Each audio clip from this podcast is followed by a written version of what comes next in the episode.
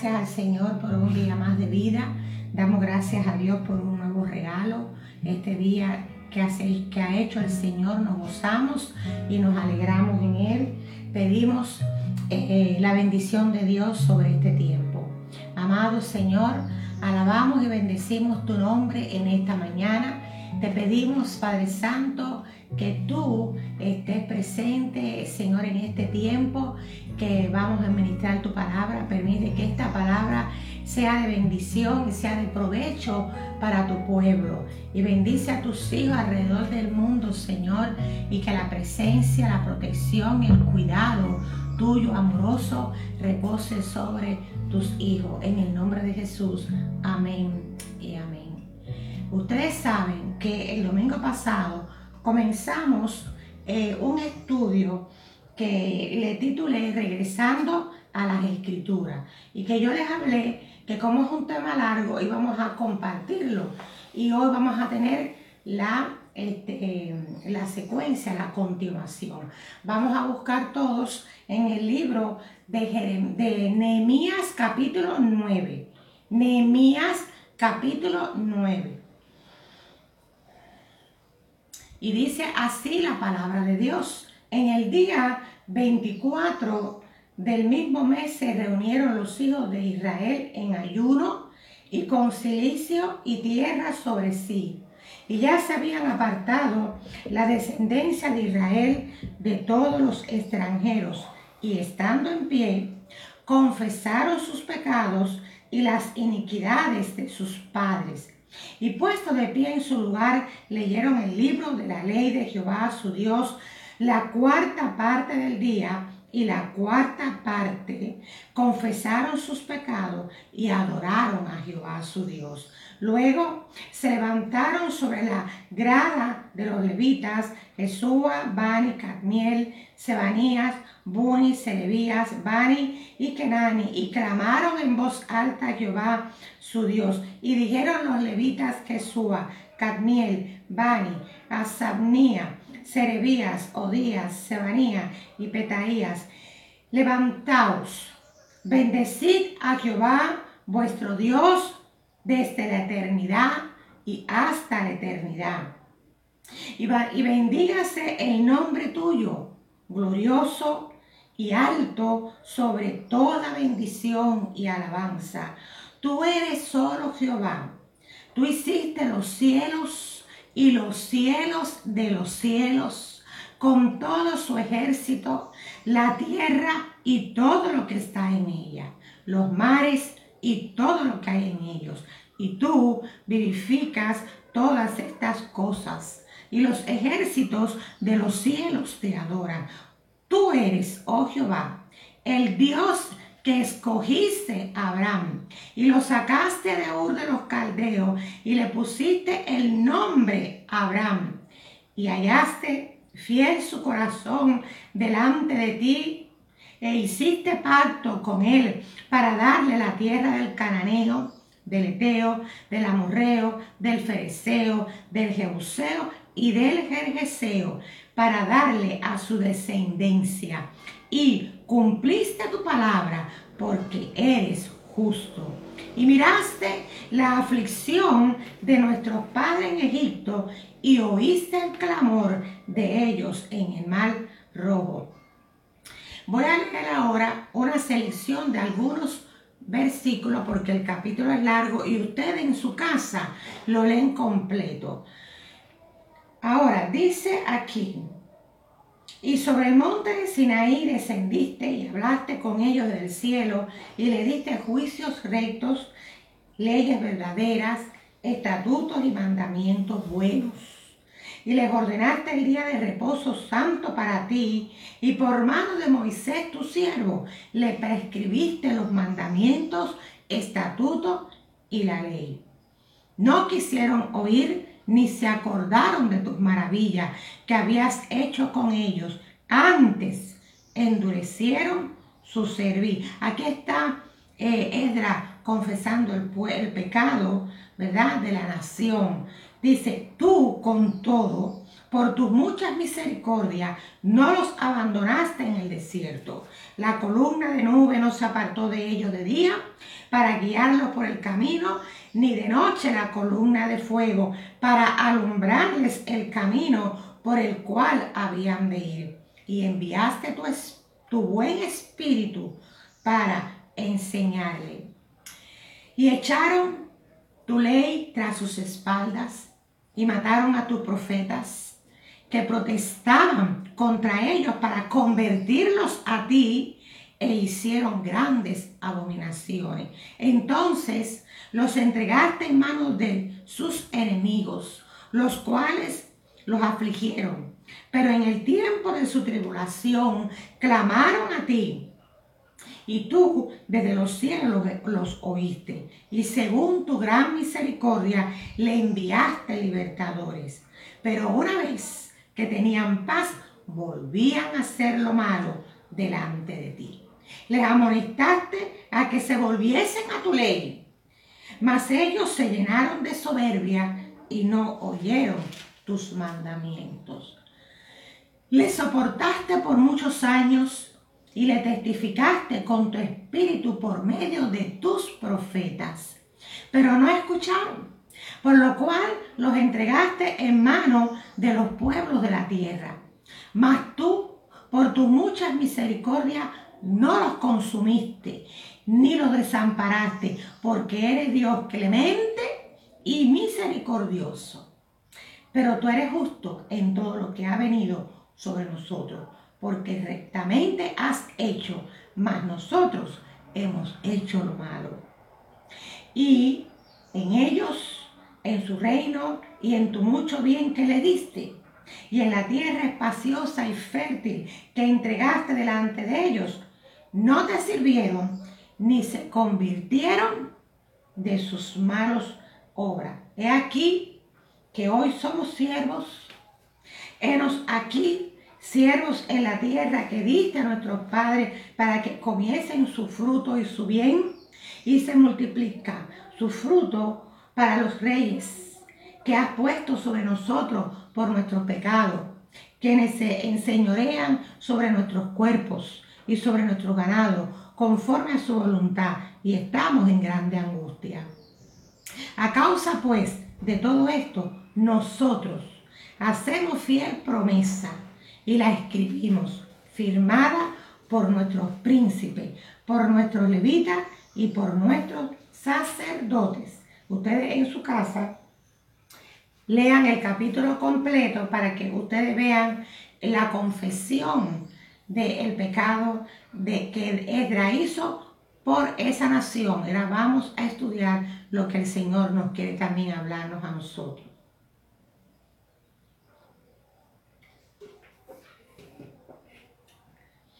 Ustedes saben que el domingo pasado le hablé acerca del tema regresando a las escrituras y hoy vamos a continuar con él.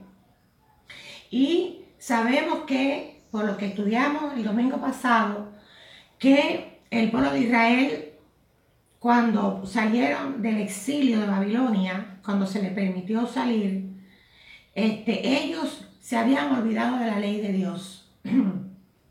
Inclusive ya ellos no conocían el hebreo, conocían el idioma arameo y por eso los levitas y hombres este, consagrados tuvieron que explicar su palabra para que ellos pudieran comprender. Y dice la misma Biblia que ellos estuvieron atentos a lo que se les estaba diciendo para poderlo comprender, ¿verdad? y que ellos que mientras iban escuchando la lectura de la palabra de Dios, ¿verdad? Que se tradujo del hebreo al arameo para que ellos pudieran entenderlo, dice que ellos se quebrantaron y que ellos se humillaron delante de Dios. Ahora sabemos que para que Dios pueda obrar en una persona o en una nación, debemos de tener la actitud correcta. Primero, humillarnos delante del Señor y reconocer delante de Dios cuando verdaderamente nos hemos apartado de su ley y muy importante, que ellos se humillaron, pero también ellos este, confesaron sus pecados delante de Dios. Y para que haya un avivamiento personal y un avivamiento nacional inclusive y colectivo en la iglesia y fuera de la iglesia, tenemos que regresar a la palabra de Dios. La Biblia es la palabra inspirada de Dios que ahí están. Y Él dice que hay que escudriñarlas. ¿Para qué? ¿Por qué hay que escudriñarlas? Porque Él dijo, porque ellas son las que dan testimonio de mí. Y no puede haber visión, revelación, palabra de nada, si no viene de acuerdo, ¿verdad? Y está de acorde con las escrituras. Usted tiene que todo verificarlo por la Biblia. Y hoy vamos a ver en el capítulo 9 que vamos a estudiar que este, el pueblo de Israel cuando ellos se humillaron delante de Dios, dice en el versículo 2 de este capítulo, que se había apartado la descendencia, aquí, la descendencia de Israel de todos los extranjeros, y estando en pie, confesaron sus pecados y las iniquidades de sus padres. Bueno, vemos que los hechos relatados en este capítulo muestran que el arrepentimiento del pueblo fue profundo y fue continuo. Ellos siguieron buscando a Dios al ayunar, al humillarse delante de Él y confesar su pobreza espiritual y separarse de lo que a Dios no le agrada. Es decir, que ellos comprendieron lo que le enseñaron a través de su palabra y se dieron cuenta que tanto ellos como sus padres habían pecado contra Dios. Y ellos, dice que ellos se dieron cuenta de la miseria, de la pobreza espiritual y se separaron, ¿verdad? De todo aquello que a Dios no le agradaba. Ahora, vemos también que en el versículo 6 en adelante hay una expresión que aquí dice, tú solo eres Jehová. Cuando ellos confían en sus pecados, ellos se dan cuenta, ¿verdad? De que solamente Dios es uno, ¿verdad? Y vemos que los temas primordiales de esta notable oración son el esfuerzo clemente de Dios por proporcionar redención y salvación para Israel y la ingrata reacción de Israel ante ese amor divino a lo largo de su historia. Y estos son temas reiterados en el Antiguo Testamento. Es decir, que cuando nosotros leemos la Biblia, vemos que en muchas oportunidades el pueblo de Israel fue desobediente a Dios a pesar de las bendiciones y la misericordia y la grandeza y cómo Dios lo libró, como, como Nehemías eh, confesaba toda la trayectoria desde Egipto hasta que llegaron a Canaán, como el cuidado amoroso y sobrenatural del Padre y cómo es posible que a ellos se les haya olvidado todo eso.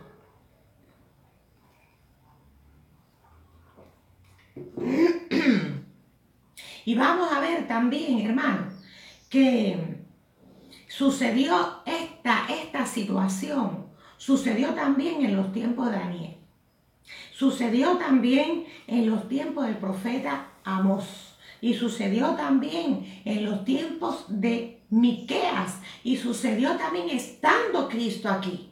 Y vamos a ver para que ustedes se den cuenta que la nación de Israel ha sido muy contumaz, muy desobediente, ha sido muy ingrata, ¿verdad? A pesar de que Dios quiso salvarlo y redimirlo, ¿verdad? Pero también nosotros no somos mejores que, el pueblo de Israel porque también hacemos las mismas cosas. Ahora, vamos a ver este, en el libro de Daniel, para que ustedes vean un momentico lo que Daniel tuvo que hacer Busquen el libro de Daniel capítulo 9, busquen en sus Biblias y vamos a ver un momentico en el versículo 3. siempre va a haber un hombre o una mujer, un hijo de Dios que sea espiritual y que esté comprometido con Dios y que se dé cuenta de la miseria espiritual en que muchas veces el hombre está. Y cómo Dios usa a estos hombres de visión que han tenido un encuentro con Dios y que han comprendido el Evangelio, que comprenden la, visión de Dios, que comprenden el programa de Dios, que han comprendido las, las escrituras y Dios lo usa a ellos como sacerdotes que interceden por el pueblo. Vamos a ver el, versículo 3 al 19 en el capítulo 9 de Daniel. Dice, y volví mi rostro a Dios el Señor, buscándole en oración y ruego, en ayuno, silicio y ceniza. Es la misma arma la oración, el ayuno. Y oré a Jehová mi Dios e hice confesión diciendo, ahora Señor, Dios grande, digno de ser temidos, temido, que guardas el pacto y la misericordia con los que te aman y guardan tus mandamientos. Hemos pecado, hemos cometido iniquidad, hemos hecho impíamente y hemos sido rebeldes y nos hemos apartado de tus mandamientos y de tus ordenanzas. No hemos obedecido a tus siervos los profetas que en tu nombre hablaron a nuestros reyes, a nuestros príncipes, a nuestros padres y a todo el pueblo de la tierra. Tuya es, Señor, la justicia y nuestra la confusión de rostro, como en el día de hoy lleva todo hombre de Judá los moradores de Jerusalén y todo Israel, lo de cerca y lo de lejos, en todas las tierras a donde lo has echado a causa de su rebelión con, que se rebelaron contra ti. Oh Jehová, en la confusión de rostro, de ellos, no era de Dios, de nuestros reyes, de nuestros príncipes y de nuestros padres, porque contra ti pecamos, de Jehová, nuestro Dios, es el tener misericordia y el perdonar, aunque contra Él nos hemos rebelado. Aquí vemos, ¿verdad? Esto, esto llega hasta el 19, pero quiero que ustedes mismos lo lean en su casa porque el tiempo, por aquí el tiempo no va a dar. Entonces vemos cómo en el versículo 19 dice, oye Señor, oh Señor, perdona, presta oído Señor y hazlo, no tardes, por amor de ti mismo, Dios mío, porque tu nombre es invocado sobre tu ciudad y sobre tu pueblo. Vemos aquí cómo el, el profeta Daniel dice que volví mi rostro a Dios el Señor, buscando en oración y ruego, en ayuno, en silicio y en ceniza. Déjeme decirle que Daniel no se acomodó y esperó pasivamente que ocurriera la prometida restauración, porque Dios le había prometido restauración a Israel. Por el contrario, comenzó a interceder fervientemente con oración y ayuno por el cumplimiento de la palabra de Dios. Daniel comenzó su oración intercesora reconociendo la grandeza imponente de Dios, su fiel amor y su misericordia del pacto que muestra a quienes lo aman y lo obedecen. Luego hizo su confesión identificándose con el pueblo de Israel que había pecado y se había rebelado contra Dios. Él pidió la restauración de Jerusalén, no debido a ninguna justicia por parte de Daniel o de Israel, sino por amor del Señor. Y Dios respondió porque Él cumple sus promesas. También nosotros, como pueblo de Dios, como sacerdote del Dios viviente, como esa nación santa que Dios nos adquirió para que anunciáramos la verdad y las virtudes de aquel que nos rescató. Debemos de, cuando orar, interceder y buscar a Dios y ser representante, ¿verdad? De nuestras naciones, de nuestro pueblo, para que Dios pueda tener, hacer una intervención, ¿verdad? Debe tocar los corazones. Y nosotros debemos delante de Dios saber, ¿verdad? Que el pueblo ha pecado contra Dios. Que el pueblo se ha alejado de sus mandamientos al igual que Israel. Y ha hecho lo que ha querido al igual que Israel y no lo reconoce. Hay muchas cosas que pudiéramos hablar, pero tristemente por aquí este, el tiempo eh, no, no nos acompaña. Pero lo primero que tenemos que hacer es reconocer nuestra miseria espiritual y la miseria espiritual de nuestra nación para que Dios pueda obrar. Porque no tenemos mérito, ni la iglesia tiene mérito, ni el mundo tiene mérito, el mérito está en Jesucristo. Pero también en los días del profeta Amós pasó lo mismo. Vamos a buscar en el libro de Amós un momentico, en el capítulo 2, del 9 al 12. Voy a leer unos versículos nada más y ustedes por favor lo leen completo con calma en sus hogares. Amós 2 del 9 al 12. Dice, yo destruí delante de ellos al amorreo, cuya altura era como la altura de los cedros y fuerte como una encina y destruí su fruto arriba y sus raíces abajo. Y a vosotros os hice subir de la tierra de Egipto Vuelve a recordarle a Israel todo lo que él hizo por ellos. Y os conduje por el desierto 40 años para que entrase en posesión de la tierra del amorreo. Y levanté de vuestros hijos para profetas y de vuestros jóvenes para que fuesen nazareos. ¿No es esto así? Dice Jehová, hijos de Israel. Mas vosotros diste de beber vino a los nazareos. Fíjense lo que Dios está diciéndole. Y a los profetas mandaste diciendo, no profeticéis. Pues he aquí, yo os apretaré en vuestro lugar, como se aprieta el carro lleno de gavillas, y el ligero no podrá huir, y al, y al fuerte no le ayudará su fuerza, ni el valiente librará su vida, el que maneja el arco no resistirá, ni escapará el ligero de los pies, ni el que cabalga en caballo salvará su vida. El esforzado de entre los valientes huirá desnudo aquel día, dice Jehová.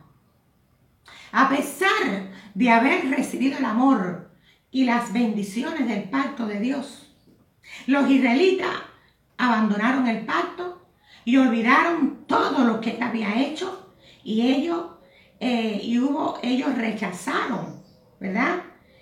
Lo que hizo peor que sus pecados fuera mayor y su culpa. De igual modo, los creyentes del Nuevo Testamento no deben de olvidar el amor que Dios le tiene por medio de Jesucristo. El recordar sus bendiciones no debería llevar nos debería llevar a permanecer fieles a Él toda la vida. En el versículo 12 de este eh, capítulo que estamos leyendo, dice, diste de beber vino a los nazareos. Dios había consagrado a los nazareos para que fueran los máximos ejemplos de dedicación y rectitud en Israel. Parte de su congregación, parte de su consagración, perdón, consistía en abstenerse de todo tipo de vino. A muchos israelitas les encantaban las bebidas embriagantes y subvertían la fidelidad de los nazareos al hacerlos abandonar su voto de abstinencia por cuanto pusieron esa tentación delante de los nazareos. Dios haría venir juicio sobre ellos. Los que influyen, oiga bien, los que influyen en los demás para que lleven una vida de pecado, incluso de tomar bebidas embriagantes, deberían prestar atención a las advertencias que Dios hace en estos versículos. Cuando usted lo lea se va a dar cuenta que Dios no está de acuerdo con las bebidas que sean embriagantes, ¿verdad? Y si nosotros queremos andar en santidad, Dios habla claro, yo no sé por qué se hace lo que no lo entiende. Hay que estar separado de todo lo que a Dios no le agrada. No hay que buscarle tanto, tanto para adelante ni para atrás. Es que cuando nos gusta algo le buscamos una explicación a esto. Dios dijo, esto es así y es así. ¿Verdad? Vemos también el libro de Miqueas, profeta Miqueas, capítulo 6, del 1 al 8. Vamos a ver en el tiempo de Miqueas. Oíd ahora lo que dice Jehová. Levántate, contiende contra los montes y oigan los collados tu voz. Oíd montes y fuertes cimientos de la tierra, el pleito de Jehová, porque Jehová tiene pleito con su pueblo y altercará con Israel.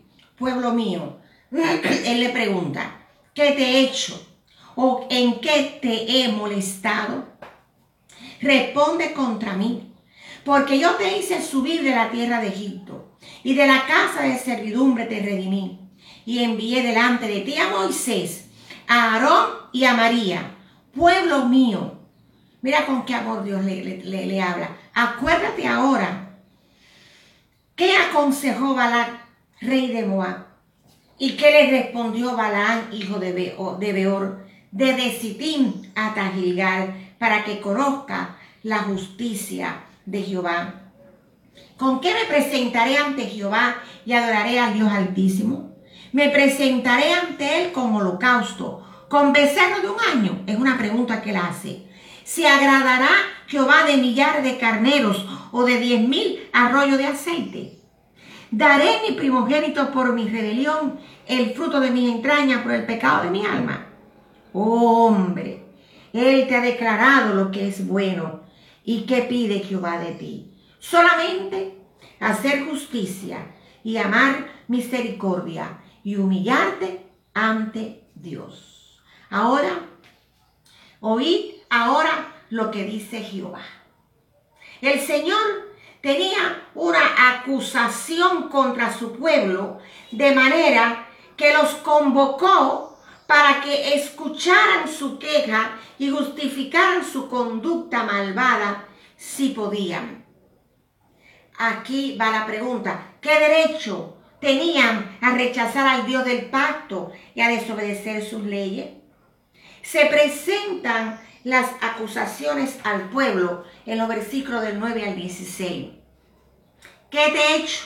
Dios le pregunta a su pueblo si de alguna manera le había fallado.